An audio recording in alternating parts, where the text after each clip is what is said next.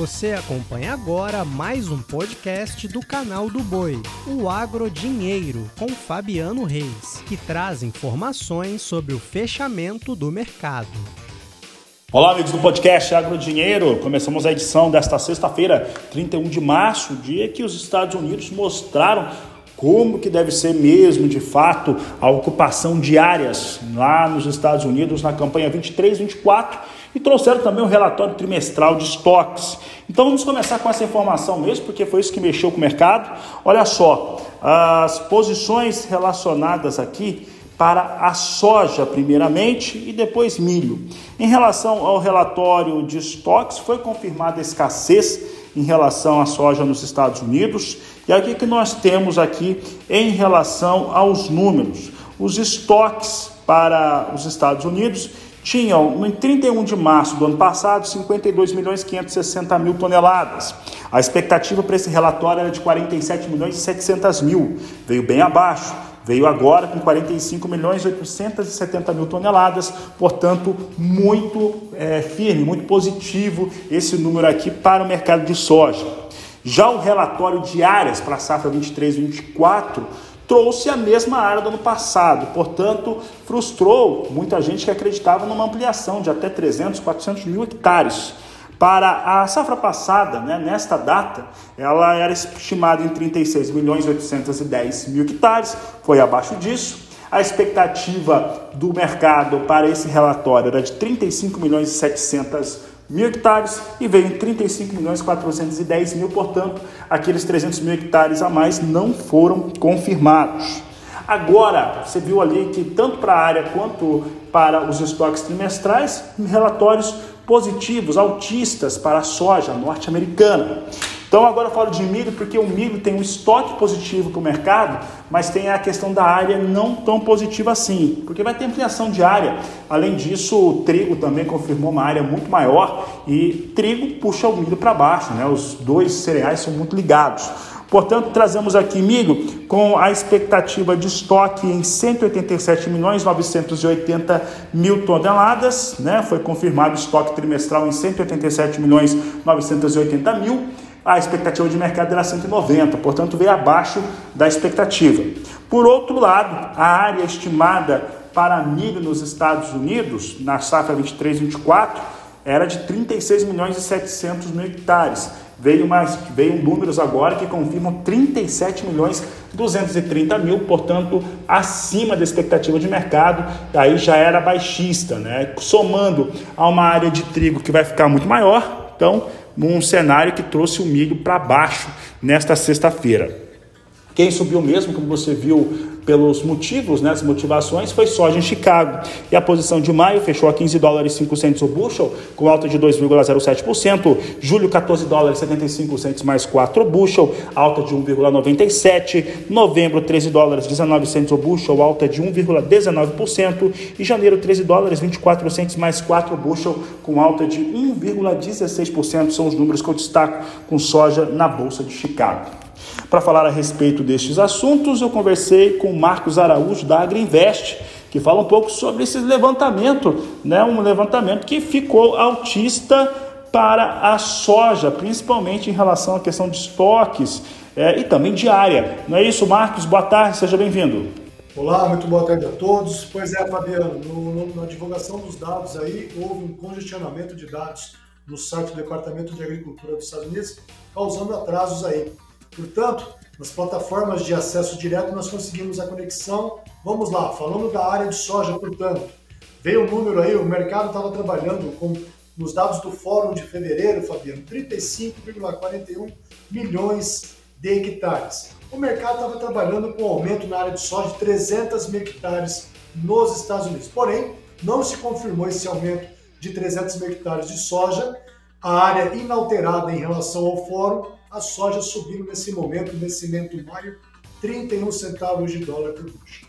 Para o milho, Fabiano, o mercado esperava uh, uma área de plantio do milho de 36,8 milhões de hectares. Veio um aumento na área de milho nos Estados Unidos em 420 mil hectares. Isso mesmo, 420 420 mil hectares a mais do que a média esperada pelo mercado. Também para o algodão, o mercado esperava uma área de algodão e o relatório trouxe um leve aumento, tá ok? Nesse momento o algodão cai 27 pontos em Nova York, 0,4 centavos de baixa. O milho, o vencimento maio, que não representa a safra nova, sobe 6 centavos. Porém, o milho dezembro, que é a plena safra americana, ele cai meio por cento nesse momento. E o destaque mais negativo, Fabiano, foi uma confirmação de uma área muito grande para o trigo. E o trigo caindo aí 4 a 5 centavos nesse momento. É, Marcos, trigo e milho, né? Teve essa, os números apresentados agora. Milho, de certo modo, foi mais ou menos dentro daquilo que se esperava. O trigo se esperava, se aguardava que a área ficasse maior e normalmente um acompanha outros com os preços. O valor do trigo, por exemplo, das negociações com trigo, chegou a contaminar mercado de milho neste momento em Chicago, Marcos? Com certeza, uma vez que o trigo é um produto substituto ao milho na fonte das rações animais, como fonte de energia. Portanto, é esse spread, essa diferença trigo e milho, é um fator muito importante para ser considerado. Apesar dos fundamentos positivos para uma alta de preço do milho, nós temos o trigo que pode segurar essa alta do milho, não dando força para ele subir. ok? Outro fator importante, outro relatório que saiu muito, é, muito de impacto no curto prazo para a soja disponível, foram os estoques trimestrais. Fabiano, o mercado esperava um estoque de soja no dia 1 de março na ordem de 47 milhões e 400 mil toneladas, veio 45,9. Portanto, um estoque menor. Isso se confirma uma escassez de soja uh, no curto prazo até a entrada da safra americana. Por isso, o vencimento maio até o julho, que é a safra velha, tem maior sustentação. Nesse momento, Chicago maio sobe 28 centavos e os vencimentos da safra nova, o setembro em diante, sobem apenas 15 centavos. Marcos, este cenário que você acaba de desenhar, trazendo os números é, em relação ao que foi apresentado pelo Departamento de Agricultura norte-americana, e eu estou falando principalmente de soja, mostra, está mostrando aí que os estoques estão menores, está mostrando também a, a área que fica sem crescimento frente à campanha passada. Esses números, eles são positivos neste momento pensando numa safra americana 23-24 e que o Brasil, aqui o produtor brasileiro, vai ter soja ainda para vender quando os americanos estiverem negociando a sua soja já da safra nova lá pelo mês de outubro? Excelente pergunta, Fabiano. Vamos lá. Aqui no Brasil nós temos ainda um grande residual de soja a ser comercializada. Nossas estimativas que a produção, que a comercialização de soja brasileira está em torno de 45%. Portanto, de uma produção de 153 milhões de toneladas, nós temos algo como 84 milhões de toneladas de soja ainda a serem comercializadas. Tá ok? Portanto, nós não acreditamos ainda, não estamos convencidos de que é uma estratégia é, boa você manter a soja para vender no segundo semestre. Claro, para quem puder evitar essa pressão de curto prazo, com todas as quedas que houveram diante do aumento da oferta de venda, pressão nos armazéns, atraso nos portos, toda essa combinação repercutiu em prêmios negativos. Já estamos vendo uma melhora nos preços conforme a gente tinha essa estimativa. Cerca de nove navios de soja do Brasil foram exportados para os Estados Unidos, para a costa leste e para o Golfo, sendo mais barato que a soja americana do meio oeste. Isso é um fator positivo que dá sustentação do preço da soja, porém, a não ser que nós tenhamos uma execução do plantio americano ruim, um clima adverso, ao ponto de causar uma grande quebra de safra, para que Chicago aí, 2024 é, venha próximo a 15 dólares o bushel, o que, é o que nós achamos pouco nesse momento. Muito bem, Marcos. E aí você nos traz para o ambiente aqui do brasileiro, né? O ambiente da soja Brasil aqui. E até por isso que a gente estava mostrando esse, essas situações que foram colocadas pelo Departamento de Agricultura norte-americano. Aqui no Brasil nós estamos vendo até alguma recuperação, né? Tivemos ali uma semana, essa semana agora que está encerrando, com alguma recuperação para a soja, mas o fato é que as perdas são muito grandes no acumulado do, dos últimos 30 dias, mostra uma, uma pressão negativa forte, seja por conta dos prêmios, seja por conta da China moderando muito as suas aquisições de soja, tanto no Brasil quanto nos Estados Unidos, e até mesmo o dólar. E o dólar vinha cedendo bastante é, durante essa semana. Marcos, como é que fica esse cenário de comercialização de soja no Brasil, já que o produtor teve momentos que poderia ter negociado melhor, né? Não negociou, está aguardando também um, um, cenário de preços mais altos, mas as contas agora em abril elas vêm, elas começam a bater na porta desse produtor. Exatamente, por isso que a gente vinha na nossa previsão de mercado, nossa expectativa, que esse atraso de comercialização da safra 22-23, devido ao ano passado que o produtor vendeu, o preço subiu, receio que se repetisse esse ano, muita gente saiu fora da venda e agora ele é forçado a ter que vender a soja de qualquer forma para liberar espaço no armazém, pagar a conta, não tem muito o que fazer. Já está na UTI, aí não tem mais o que ser feito, não tem jeito. Agora, para quem está capitalizado e fazer a gestão de risco, nós recomendamos vender Chicago Júlio, vender o dólar futuro Júlio na B3, carregar esse estoque apostando na melhora dos prêmios internos aqui no Brasil, que faz todo sentido. Você tem, por exemplo, aqui no Paraná, em várias regiões do Brasil, o preço no interior muito abaixo, o prêmio muito abaixo da média histórica, portanto, faz todo o sentido o produtor, a produtora, fazer a estratégia que nós chamamos de custo e carrego. Mas para isso, ou seja, visando uma melhora no preço aí, uh, Fabiano, em torno de 10 reais por saca, 10 a 12. Só que não adianta virar as costas e ficar rezando, tem que fazer o dever de casa. O que é o dever de casa? Usar as ferramentas de proteção. Vender contrato futuro em bolsa e vender dólar futuro na B3. E uma outra questão que nós temos visto, e o produtor acabou por não usar as ferramentas disponíveis, né? Mas aí tem ainda muita soja para negociar. Dá para só para antes de eu começar a falar de, da relação milho e soja aqui no Brasil, Marcos, dá para ter uma previsão. Nós temos aqui entre no Brasil entre 82 até 89 milhões de toneladas de soja ainda para comercializar da safra 22-23. A Agroinvest tem essa, esses dados? Sim, os nossos números aí, como eu falei, nós estamos com uma comercialização ao redor de 45%, portanto, nós temos 55% de uma soja comercializada.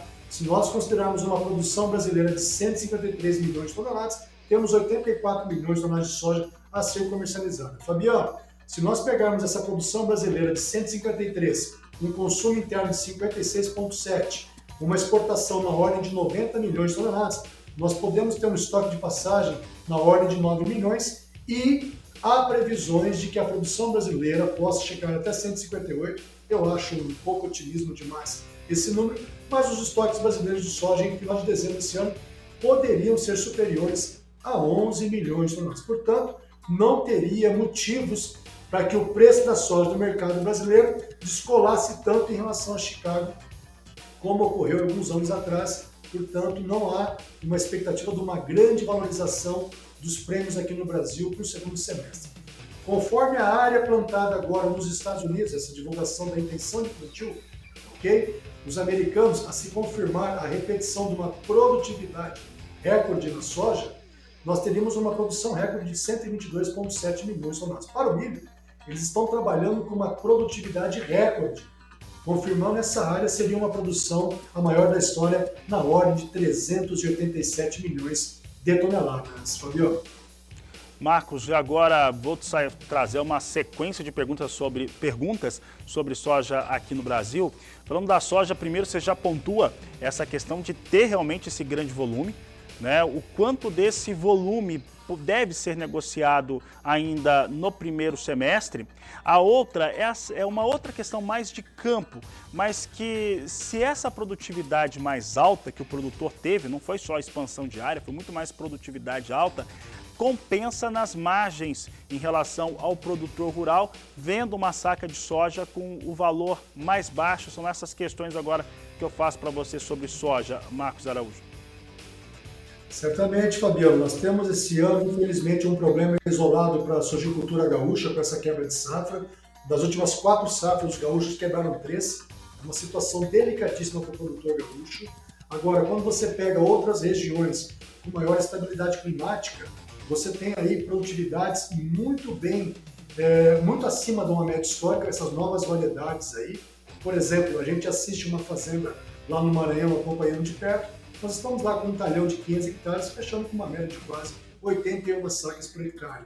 Tem clientes nossos do Mato Grosso em grandes extensões de terra que colheram lá acima de 85, 90 sacas por hectare. Claro, são variedades novas, mas nem o todo. Então você tem várias regiões que essa destaque na produtividade compensa sim, em partes, esse recuo do preço. Se você pegar um preço da soja de janeiro para cá, por exemplo, em Sorriso, o recuo na, na saca de soja é de mais de 30 reais. Portanto, a gente tem que olhar com carinho novamente, não só dentro da porteira. Muitos produtores querem aumentar duas sacas de soja a 150, aumentar 300 reais por hectare, mas deixa de ganhar 30 reais por, por saca de soja numa lavoura de 60 sacas, são 1.800 reais, que deixa de perder na comercialização. Portanto, essa provocação é para olhar com muito carinho esse risco de mercado que está deixando de colocar no bolso todo esse dinheiro que fica na mesa e o produtor fica muitas vezes só assistindo e aí desses, alguns analistas que falam do soja de 200 reais, acaba essas opiniões, essas análises rasas saindo muito caro para o agronegócio brasileiro. Marcos, e agora eu faço, já que você falou do Mato Grosso, né? É, um cenário também que tem ocorrido que parte dos produtores tem preferido é, comercializar, inclusive milho, que também tem uma comercialização muito atrasada, mas tem comercializado um pouco mais de milho esperando valorizar a soja, já também provavelmente vendo uma questão logística que já é sem solução no momento, já que não tem armazém, não tem caminhão. Né? Aqui no Centro-Oeste não estamos vendo isso. Não tem armazém, não tem caminhão, está em silobag e que vai colher milho também em algum em pouco mais de um mês aqui no Mato Grosso, um pouco mais cedo, Mato Grosso Sul e Goiás um pouco mais tarde. Mas colocando o milho já no jogo, colocando no negócio e segurando soja. E aí o mercado do milho tem reagido de uma maneira negativa aqui no Brasil também. Essa relação, ela existe neste momento no mercado, Marcos? Olha só, Fabiano, tem uma coisa típica no mercado. Nós temos oferta de navios brasileiros de milho de estoque residual do Safrinha 22 para embarque agora abril, maio no Arco Norte, sendo que é um programa totalmente virado para soja, mas que esse preço barato do milho brasileiro está tendo espaço para poder ser exportado. Eu diria que o preço do milho no Brasil está numa, numa ordem errática, porque você tem todo um fundamento positivo, você tem todo um atraso de plantio da, do milho safrinha 2023, boa, boas partes aí, boas regiões do Brasil, você teve uma migração para plantar sorgo, milheto, uma grande redução na adubação do milho fora da área ideal, sem contar que há grandes previsões de frio agora para maio, aqui para o Paraná, Mato Grosso do Sul, que pode causar geadas. Portanto, os fundamentos para o milho no Brasil são sólidos, que daria sustentação para uma alta, mas o mercado, na minha opinião, de forma errática, tem operado na contramão, eh, não só pelo efeito do dólar, mas também com essa questão aí de uma safrinha que pode ser recorde, mas eu diria que não é para tanto. Hoje eu acredito que o safrinha 23 nós teremos um teto produtivo na ordem de 92 milhões de toneladas em função de redução de área, tecnologia, migração para sorgo, milheto, por exemplo, cobertura mix e entre outras opções de cultura que o produtor está fazendo para o seu manejo. Eu agradeço a participação do Marcos Araújo. Marcos Araújo, obrigado pela sua participação. Um grande abraço a você. A gente vai se falando aqui nas edições do Agro Dinheiro, da Agricultura BR, aqui pelo canal do Boi. Para você, um ótimo final de semana, um grande abraço. Voltamos é, na segunda-feira com Agro Dinheiro. Desejo a todos um ótimo final de tarde, uma boa noite. Você acompanhou o podcast Agrodinheiro. Para mais informações, acesse o nosso portal sba1.com. Até a próxima!